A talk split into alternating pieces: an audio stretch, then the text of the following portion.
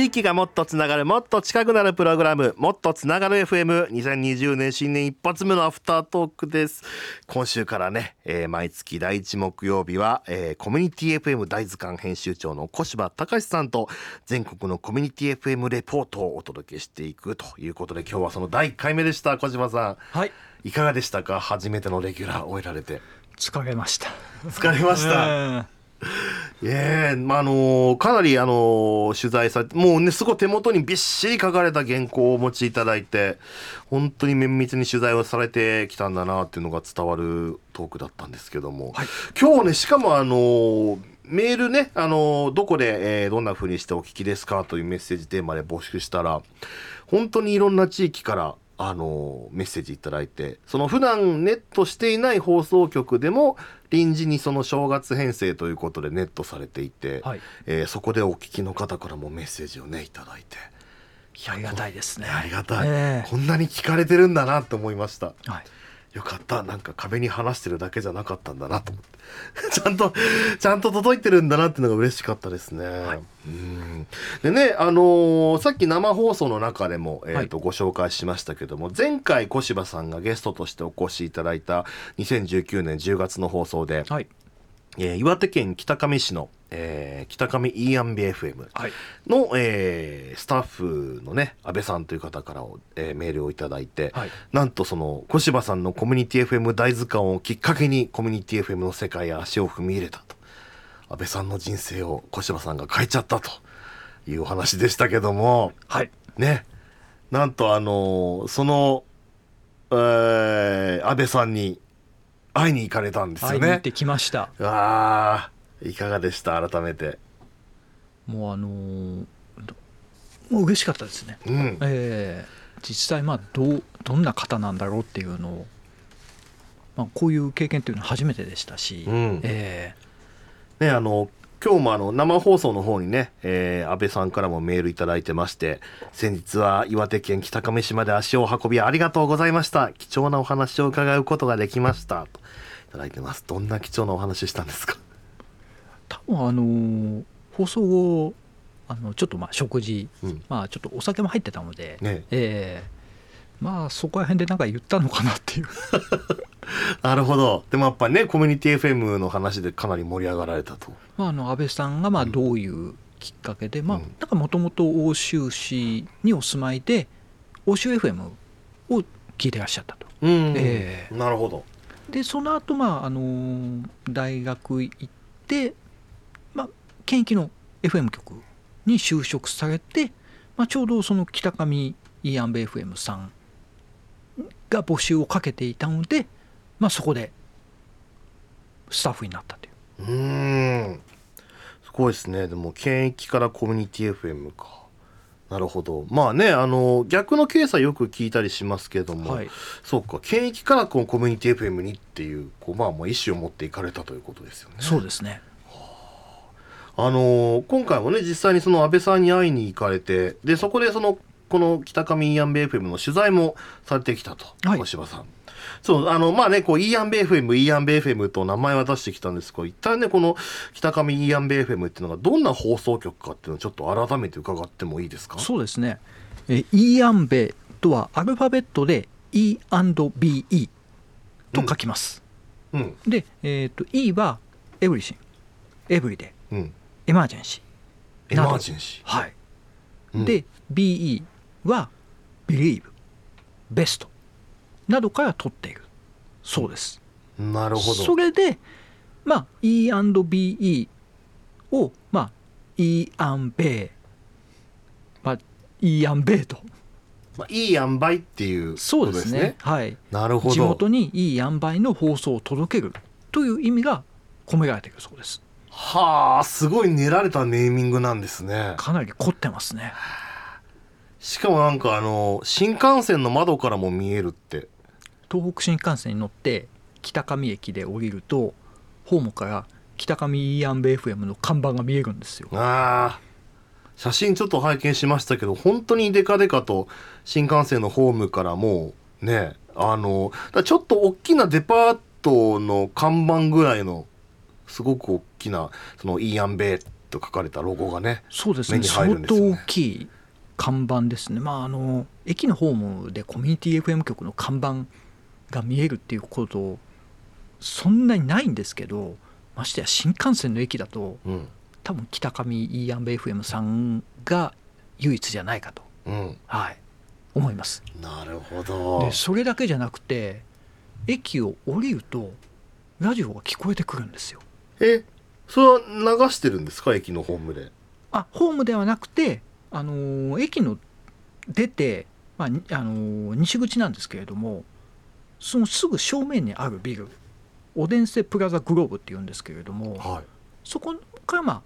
スピーカーで結構大きな音を流してると、えー、なので駅出ると聞こえてくる。ああ、はい、それはもう絶好のプロモーションですね。そうですね。あいつもあの駅で流れてるあれでしょ？みたいな。はい。あこうみんな知名度もね抜群と PR 効果でかいです、ね、あそうですよね、えー、実際に流れてて。まあみんなが通る場所にねそれが流れているってことは。でスタジオもそのオデンセプラザグローブの1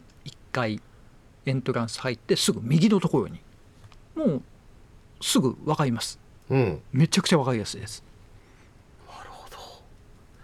えー、すごいなやっぱり。そういう地元のね、あのー、知名度抜群の知名度を誇るところで。でしかもその安倍さんはパーソナリティだけじゃなくていろんなこう仕事も兼任されているって伺いました。今編成のスタッフをされてるそうで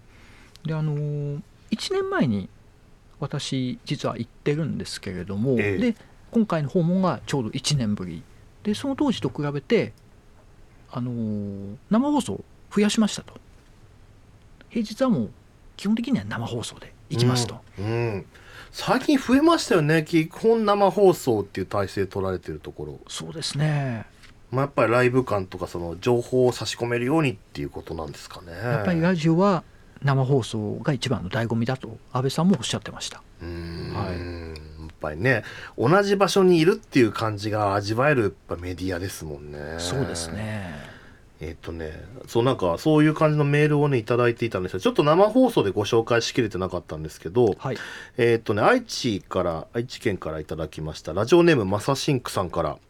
えー、もっとつながれ FM、えー、正月休みの暇つぶしと運動不足解消で筋トレをしながら読書もしながら聞いています。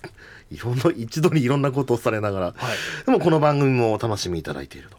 テレビを見ながらぼーっとするのが嫌いなのでラジオの方が楽しいですといただいてるんですね、はい、そう確かになんかテレビってほらあのね視覚と聴覚全部テレビの方に向くじゃないですか、はい、ね、でもあのラジオだとやっぱり何かしながらその中で聞けるから、はいうん、やっぱり結構ねなかなかこうラジオを正座してずっと聞いてるって人は あんまりいない気がしていて。そうですね、うん、だからやっぱりその分いろんな人の生活に溶け込みやすいっていうのはありますよね。うん、なるほど。だから本当だ最近その音声メディアがねまたインターネットの方でも見直されてきてっていうのでね。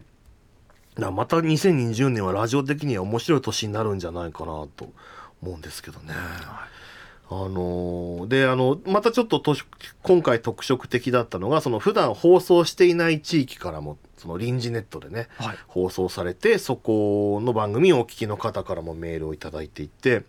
生放送ではね宮崎県宮崎市の宮崎サンシャン FM で、えー、臨時ネットされていたのをお聞きいただいたというね方からメッセージいただいたり。たまたま聞いてらっしゃったんですかね偶然。偶然なんですかね、えー、あのー、確かこのいつもね木曜8時って宮崎サンシャイン FM ではテケバラジオっていうね地元のサッカーチームの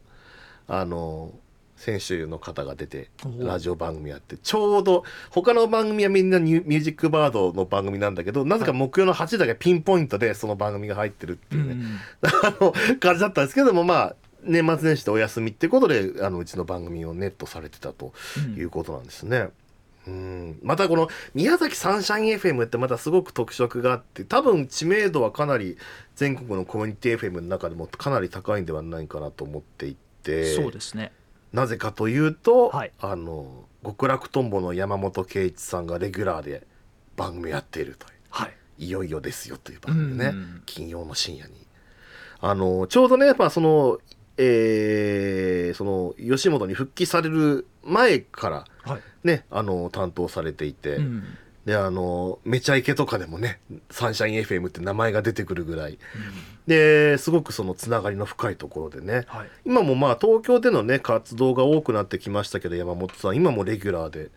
生でやってるっていうね、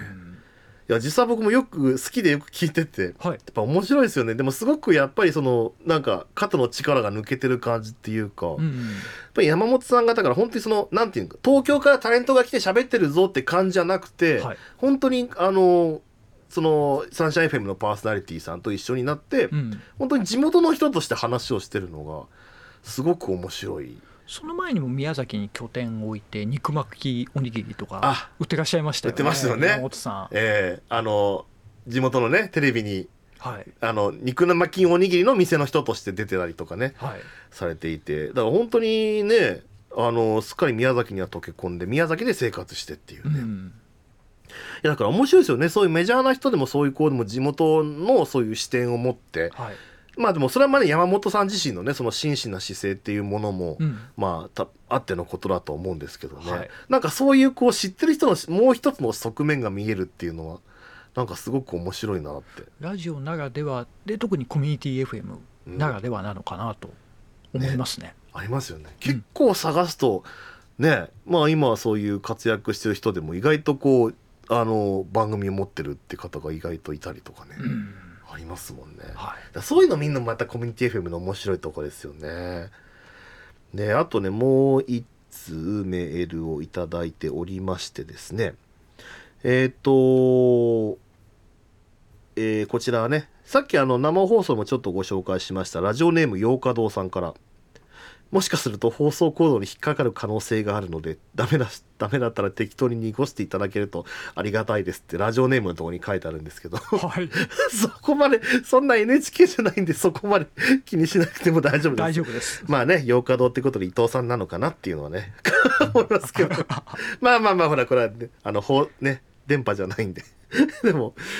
ねえねええーえー、洋華堂さんはね FM 第五茨城県の第五町の FM 第五でお聞きということだったんですけども。ねあの洋華堂さんも実際に埼玉のコミュニティ FM でパーソナリティをしていますということでメールをいただいていました。はい、実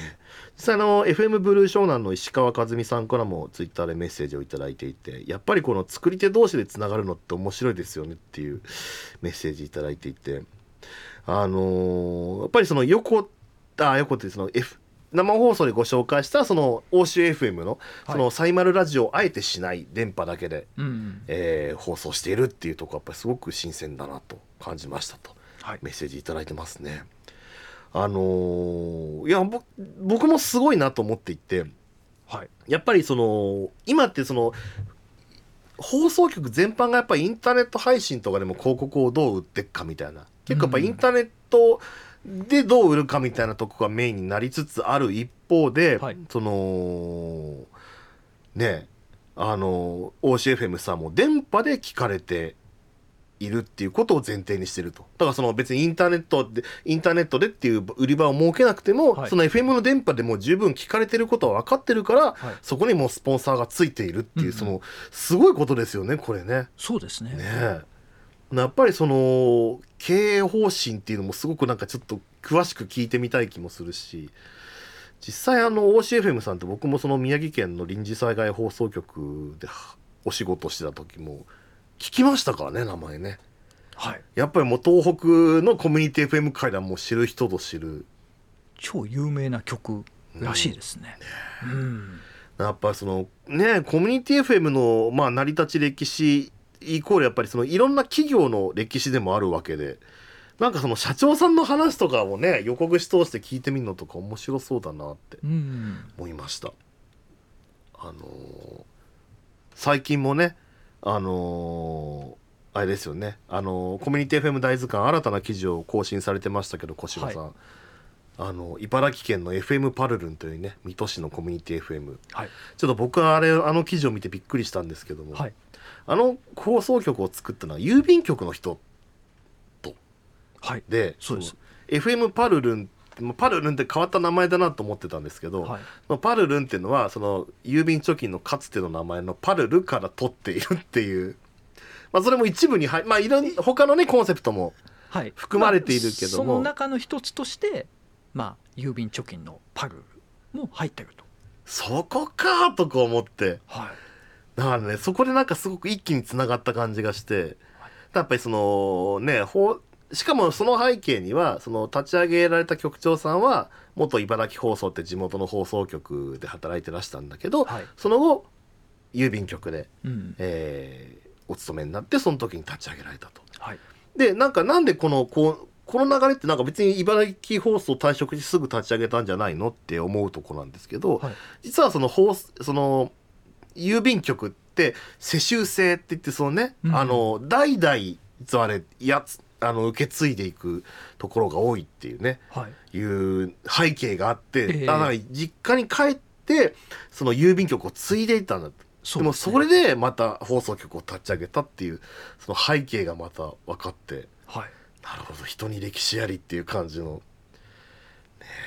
え。だから成り立ちそのねコミュニティ FM のある場所とか立地一つとってもはい。面白いですよね。だからなんで郵便局にあるのかなということからまあ元郵便局の方だったと。あそういうことかっていう、え。実際にやっぱりこれ言ってし話を聞いて初めて分かったことなんですもんね。そうですね。まああのまあ事前にインターネット等で、まあ、調べてまあそういうそうらしいということはまあ調べてはいたんですけれども、まあうん。実際にうん。お話を伺って、まあ、裏付けが取れたと。あー。え。すごい。いやーなんかこれからもねそうやっていろんな今も引き続きいろんなところを取材されて。はいあのー休みの日はできるだけいろいろなところに行って行くようにしています。なるほど。はい、次のご登場はね2月の8日木曜日ですけれどもあのー次回はどんなところを？2月6日ですね。あ2月6日が失礼しました、2月6日の木曜日ですね、はい、のご登場予定ということですけども次回はどんな放送局をこう回らようと思ってらっしゃいますか？行きたいところはあります。うん。えーただまだ予定を立ててないので、えーちょっと具体的には言えないんですけれども。なるほど。じゃあ交互期待ということですね。ね。なるほど。わ、はいかりましたぜひあの小柴さんじゃあ次回ね2月6日の放送も楽しみに。はい、ぜひちょっとまたいろんなコミュニティ FM の話聞かせてください。これからどうぞよろしくお願いしよろますしくお願いいたします。ということでお送りしてまいりましたアフタートークなんですけども、えーそうまだね今日今週は本当にねメッセージをたくさんいただいて生放送で本当に一部しかご紹介できていなかったんで、えー一部最後一つご紹介しようかな FM 甲府でお聞きの、えー、とあ名前がすみっこさん、えー今年もよろしくお願いします。ありがとうございます。えーっと正月にもかかわらず毎日朝から寝る前までペットの世話をしたり家事をしています。家でラジオを聞きながら一人旅に行きたい場所を調べたり図書館で借りた本を読みながら自分に合いそうな言葉などをメモしたり好きなことをしています。さああのすみっこさんいつもなんかすごくその丁寧な暮らしをしていらっしゃるっていうのが伝わってきて前もあの旅行の計画を立てているとかねそういうメッセージをいただいたりしてたんですけども、はい、えー、すみっこさんからあしかも年賀状風のメッセージをということで、えーおね、年末にもねいただいたんですけどね年賀状のメッセージもいただきました。今画像が届いていてはい、小柴さんに見ていただいてるんですけども、ええなんか僕がこう富士山のかぶり物をしているような ちょっと顔はめパネルみたいなとこにこう僕がね。あの顔を突っ込んでるような感じのねあのーイラストを可愛く描いていただきました、はい、ありがとうございます。しかもなんか字がすごく可愛いな。ありがとうございます。ありがとうございます。なんかねこういう形でそういうこうなんか手書きでメッセージいただけるってなんかつながってるなって感じしますね。なんかちゃんと聞いていただけてる人がいてはい、ちゃんとこうとあなんかこうメッセージ届いてるんだなってこうでメッセージ送っていただけるんだなってのがありがたいなと。はい、はい、まあ、今回もね小柴さん宛てのメッセージたくさん来てましたけど小柴さんいかがでした？実際やっぱり反応があると嬉しいですねやっぱり。でその中で新しいつながりができていったりしてじゃあ今度はここ行こうとかっていうまた動機にもなりますし。うん。うん。もう本当にありがたい限りです。ぜひぜひちょっとねあのリスナーの皆さんも引き続き小柴さんにいろいろね聞きたいこととかメッセージをいただければと思います。というわけで今週のもっとつながる FM コミュニティ FM 大図鑑の小柴隆さんとお送りしました。小柴さんありがとうございました。ありがとうございました。